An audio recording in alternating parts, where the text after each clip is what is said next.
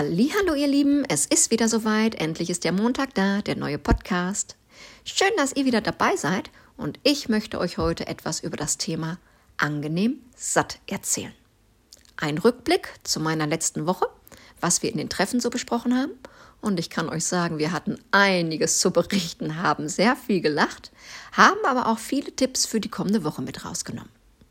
Ich beginne mal einfach. Ich erzähle euch mal, wie so ein Treffen so abläuft, damit ihr euch das mal so bildlich vorstellen könnt, für die, die nicht live dabei sind, beziehungsweise via Zoom aktuell. Via Zoom, ja, Corona ist halt äh, ja ein kleines Arschloch, bringen wir es mal auf den Punkt. Wir müssen uns also online Woche für Woche treffen. Dafür habe ich einen WhatsApp-Chat, wo ich immer 15 Minuten vor Treffenbeginn einen Link reinstelle, worüber die Teilnehmer sich dann zu dem Meeting einloggen. Dann warten wir alle hübsch, bis der Letzte da ist und dann beginnt auch schon das Treffen. Dann frage ich einmal in der Runde, ob irgendjemand noch weiß, was ich letzte Woche gesagt habe, welches Treffenthema diese Woche ist. Das ist schon mal so ein kleiner Test, wie die drauf sind. Aber in der Regel ist immer irgendjemand dabei, der es weiß. Und dann geht die ganze Sause auch schon los. Also gesagt, getan, Thema angenehm satt. Meine allererste Frage zu dem Thema war aber was ganz anderes. Und zwar, Könnt ihr mir eigentlich sagen, wie sich richtiger Hunger anfühlt?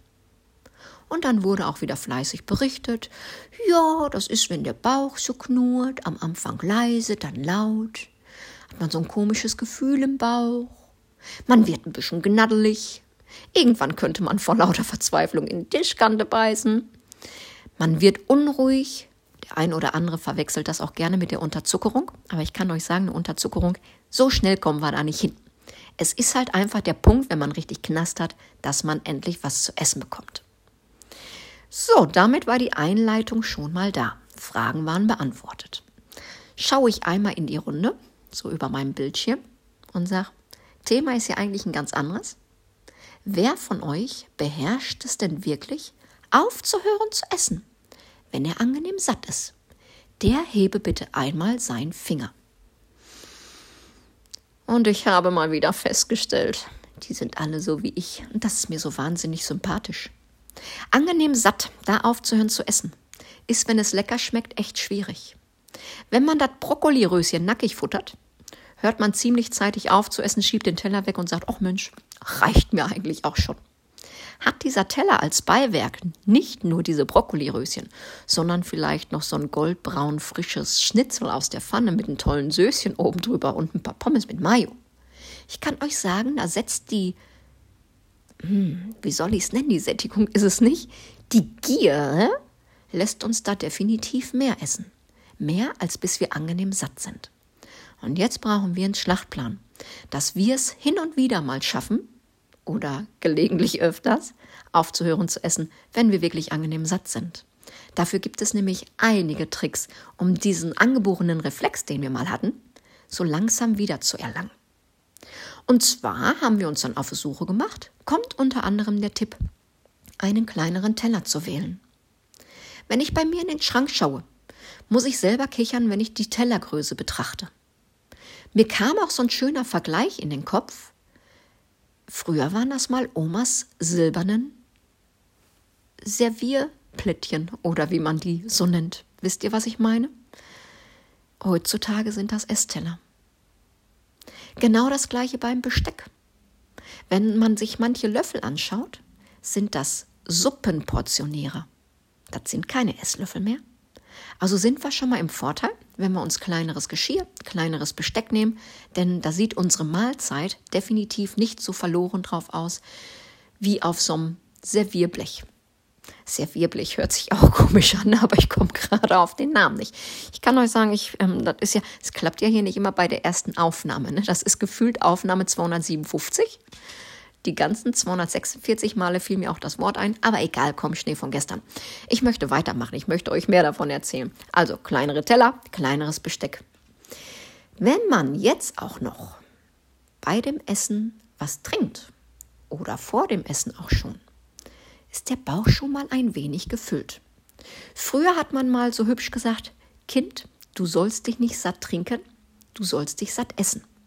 Hätte man vielleicht andersrum machen sollen, dann wäre das Problem nicht so groß. Aber nun gut, auch Schnee von gestern. Wir können es ja aber ab heute oder spätestens ab morgen anders machen. Weiter geht es mit, wir sollen uns Zeit nehmen fürs Essen.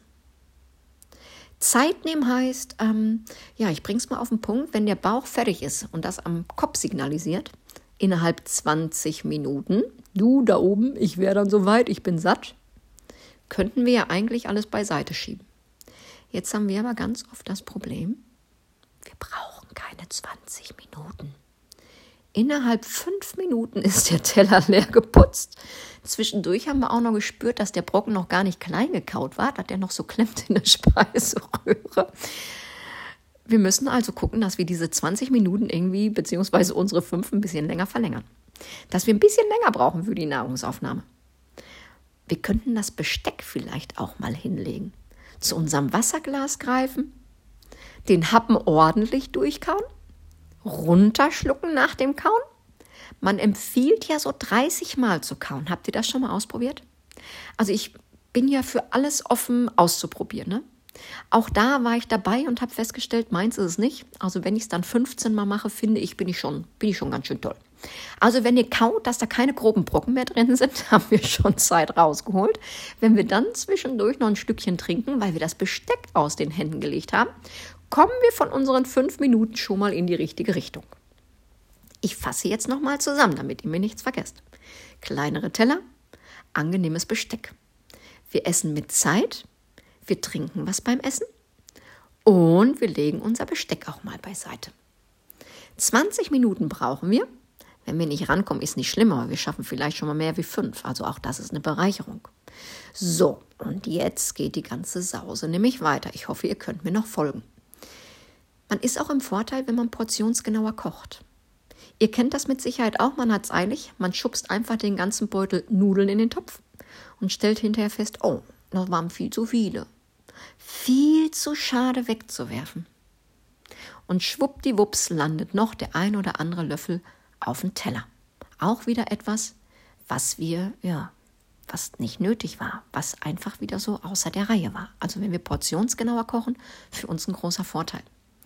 Für die, die gar nicht wissen, ähm, wie viel man so zu einer Hauptmahlzeit essen sollte, finde ich das auch immer wieder ganz interessant. Ich bin ja so ein Zahlenfan. Ob ich mich dran halte, ist ja eine ganz andere Sache, aber zumindest habe ich es mal gehört.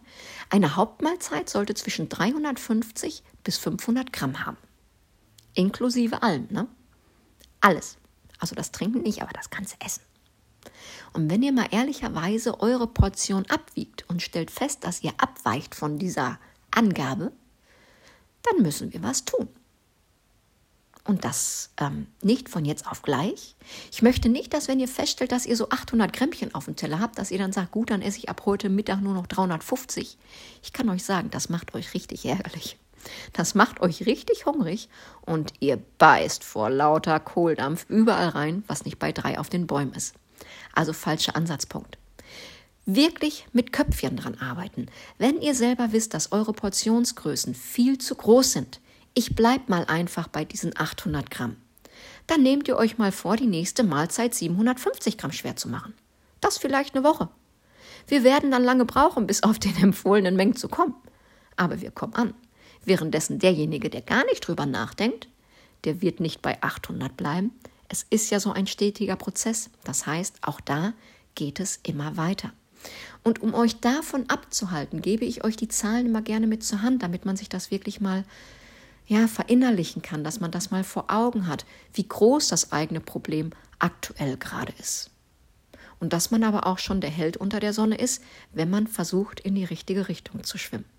Also nicht immer gleich von 0 auf 100, sondern immer à peu à peu.